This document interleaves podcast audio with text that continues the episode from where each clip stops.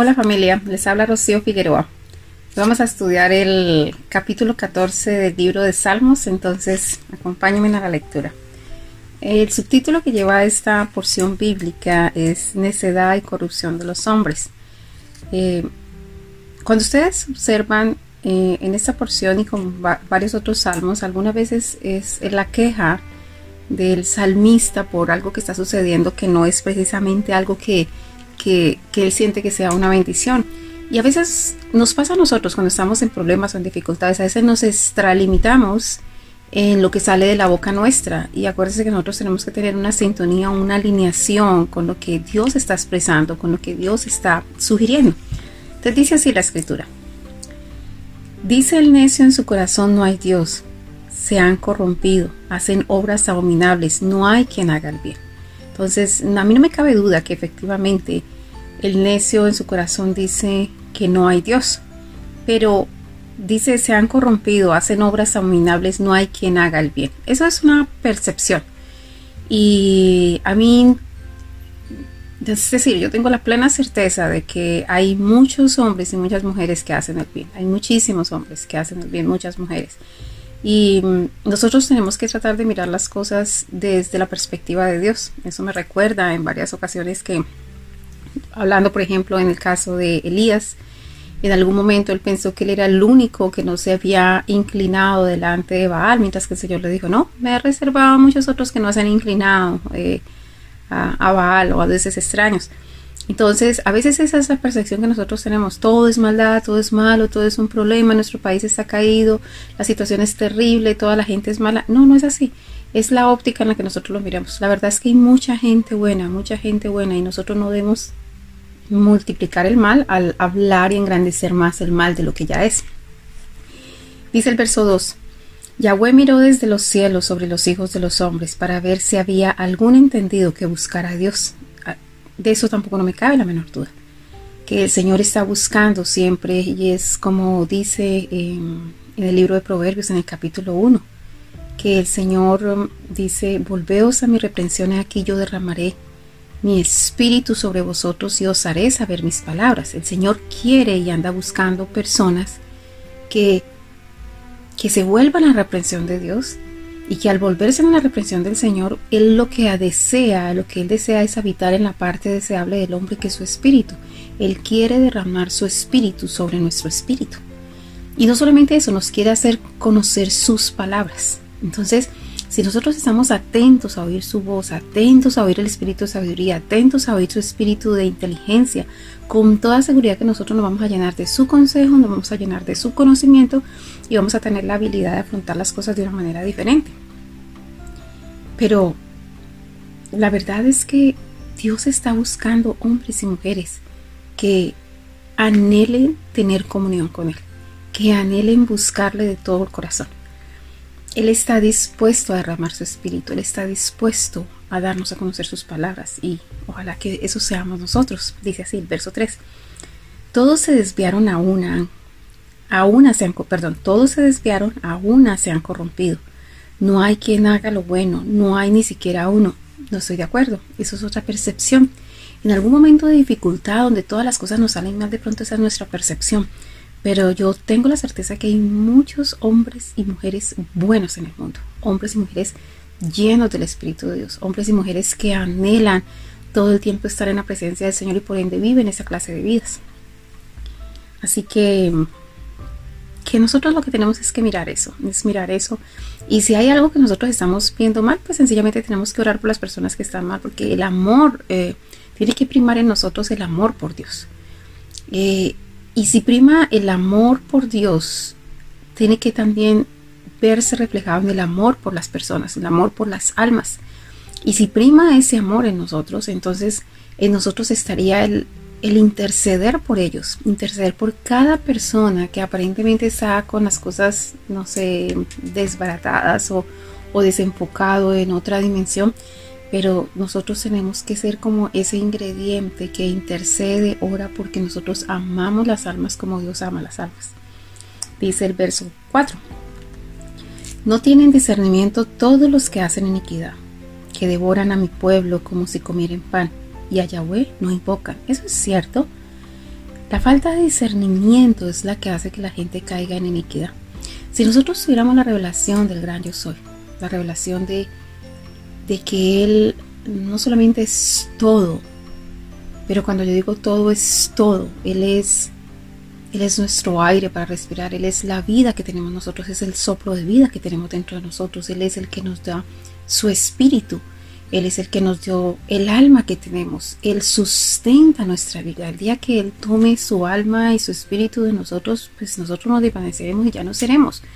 Así que Él es el que sustenta todo en nosotros. Por eso es que cuando nosotros tenemos esa revelación del gran yo soy, nosotros podemos decir, usted tiene algo que es de Dios.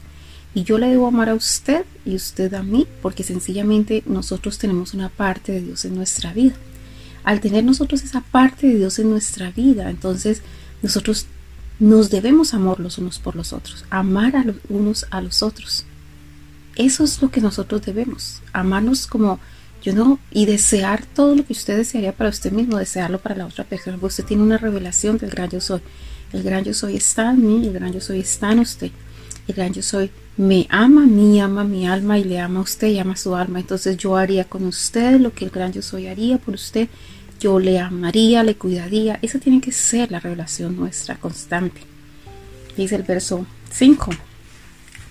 Ellos temblaron de espanto porque Dios está con la generación de los justos.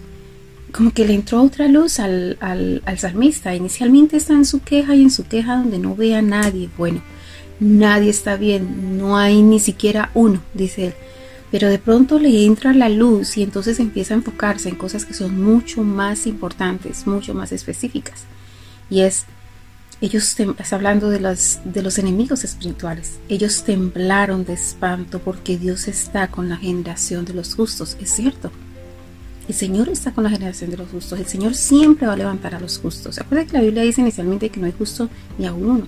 Pero la obra y sacrificio del Señor Jesucristo nos hizo justo a nosotros. Y es nuestro trabajo mantener esos niveles de justicia, buscar la justicia de Dios, ser un reflejo del amor y de la justicia de Dios en la tierra. Del consejo del pobre se han burlado, pero Yahweh es su esperanza. Es así, Él es nuestra esperanza en todo tiempo. No importa que, que nos vituperen, no importa que se burlen de nosotros, no importa nada de esas cosas. Lo único que nosotros sabemos es que nuestra esperanza está puesta en el Señor. O que de Sión saliera la salvación de Israel. Cuando Yahweh hiciere volver a los cautivos de su pueblo, se gozará Jacob y se alegrará Israel. Bueno, cuando estamos hablando de la perspectiva espiritual, nosotros sabemos que una cosa es, estoy hablando de la parte espiritual, una cosa es ser parte de la Iglesia Universal, como ser de Israel. Otra parte es ser de Judá, como pertenecer a una, a una congregación específica. Otra cosa es ser parte de Jerusalén, de aquellos que están mucho más enfocados en lo que tiene que ver con el templo, con el servicio al Señor, el servicio directo al Señor. Y otra cosa es, eh, es, una cosa de estar en Jerusalén, otra cosa es estar sirviendo en el templo del Señor, dentro del templo. Acuérdense que no todos servían adentro, unos servían afuera, otros podían llegar hasta el lugar santo, pero solamente uno podía llegar hasta el lugar santísimo. Pero después de que el Señor Jesucristo murió y que el velo se rasgó, de la última puerta, la puerta a su presencia. Esa es la acción espiritual. La acción espiritual son todos esos hombres y mujeres de Dios que les gusta habitar en el lugar santo. Aquellos hombres y mujeres de Dios que buscan estar en la misma presencia del Señor. Aquellos hombres y mujeres que saben que, que hay un altar de incienso antes de pasar al lugar santísimo y que ese altar de incienso son las oraciones hechas en espíritu y en verdad. Y allí es donde está la salvación. Y es lo mismo en este tiempo. Muchos de nosotros podemos estar en las iglesias. Nosotros podemos ir a las iglesias, podemos incluso servir en las iglesias, pero otra cosa es entrar al lugar santísimo.